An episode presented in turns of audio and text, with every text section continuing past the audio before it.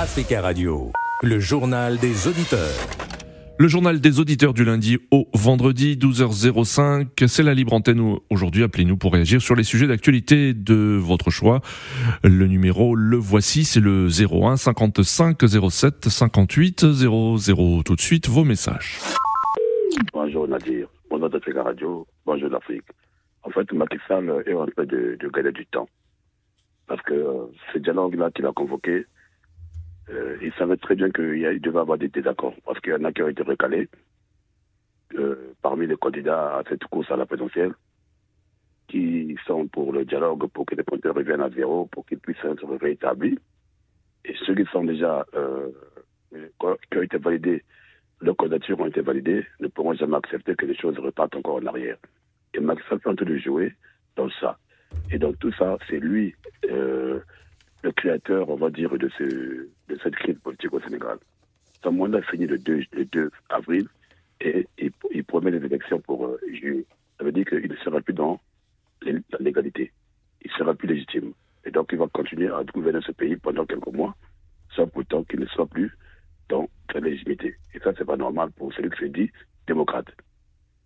La loi fondamentale, il faut la respecter. Laurent Barbeau l'avait l'avait dit, et comme je l'ai souvent dit sur cette radio panafricaine, c'est vrai que chez nous en Afrique, on écrit les textes, mais on ne les respecte pas. Et c'est ça qui crée des, des, des problèmes. Les coups d'État que nous voyons par-ci, par-là, c'est tout ça. Quand vous ne respectez pas les textes écrits.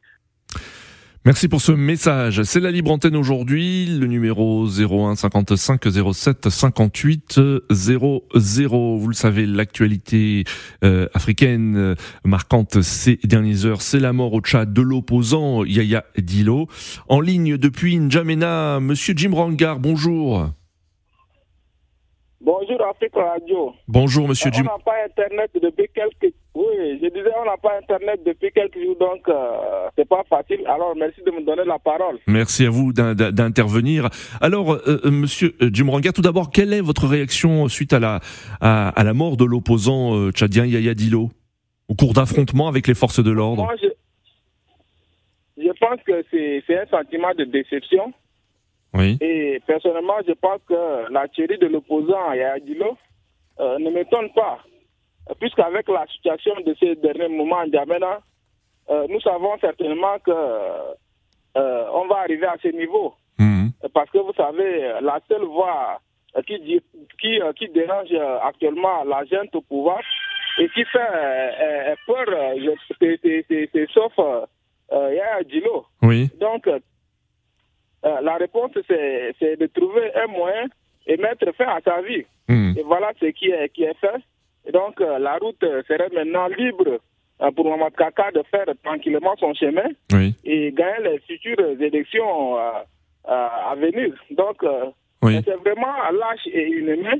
Mmh. Au nom de, du pouvoir, on assassine les paisibles citoyens. Mmh. Ah, vous savez, en politique, il faut ouvrir oui. le champ hein, aux, autres. Et comme euh, beaucoup, euh, plus souvent on dit la démocratie, je crois Mm. qu'il euh, n'est pas question de, de mettre fin à la vie d'un opposant hein, qui parfois dit la vérité ou qui critique. Oui. Donc je crois que Mohamed Kaka a, fait une grosse erreur. Oui. Et vous savez, cela peut avoir des conséquences graves sur le Tchad. Hein. Oui, justement, justement, euh, même, euh, euh, Monsieur Jim Rangar. Oui. Monsieur Jim Rangar, justement, on a entendu le Premier ministre euh, succès Masra appeler à la réconciliation.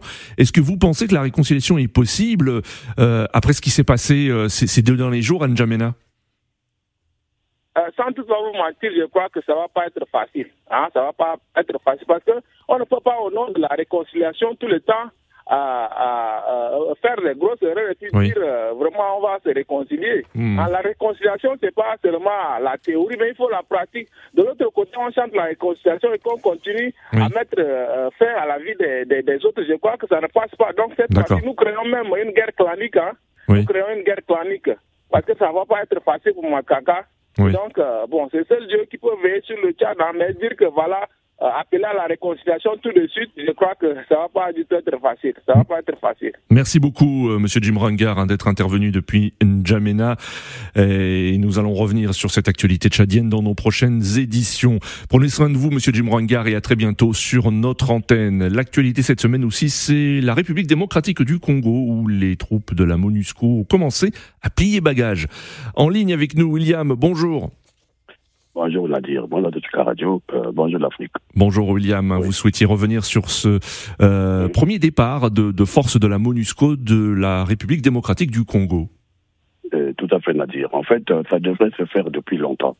Oui. Vous savez, il y a plus de 20 ans que les, ces, ces forces onusiennes sont en RDC et jamais ils ont donné satisfaction à l'attente des, des Congolais. Hmm. Et quand, quand on tue, quand on tue les, les Congolais sous leurs yeux, après, à un moment donné, on se pose la question, finalement, c'est quoi le rôle?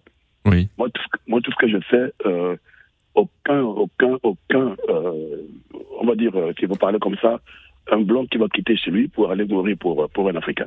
C'est pas, Mm. c'est pas possible. Hmm. Donc, euh, ça, c'est des, c'est des deals de, de l'ONU. Après, bon, il faut aller, euh, faut faire semblant pour euh, mieux piller le sous-sol euh, Oui. euh, cong- congolais et tout. On a dire, c'est que ça, c'est un business Hmm. parce qu'on leur paye pour rien. C'est cet argent-là qui sort, qu'on leur donne, c'est le- c'est- c'est- c'est les mêmes revendications.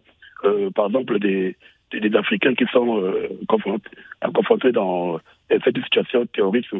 Euh, Quand on, je pense un peu à ce que disait Edith Déby à l'époque, Père son âme, Hmm. quand il demandait de l'argent à, cette, à, à- à la- cette- à l'ONU en question pour Oui. qu'ils puissent faire face au terrorisme, rien du tout. Mm. On leur aurait rien donné. Et les, les Africains continuent à mourir jusqu'à aujourd'hui. Oui. Et mais eux, ils, ils, ils déploient leur force pour, pour faire dire, pour nous dire que non, voilà, on va, on va sécuriser. Non, c'est Mm. faux.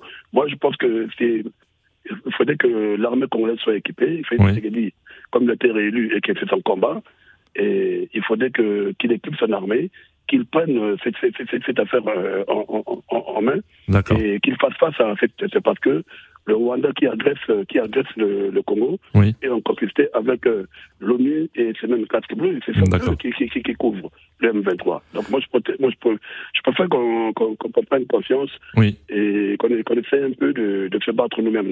Personne D'accord, euh, William. mieux- que nous. Merci. Merci beaucoup William pour votre intervention. Merci à tous. On se retrouve lundi à la même heure. Très bon week-end sur Africa Radio. Africa Radio, le journal des auditeurs.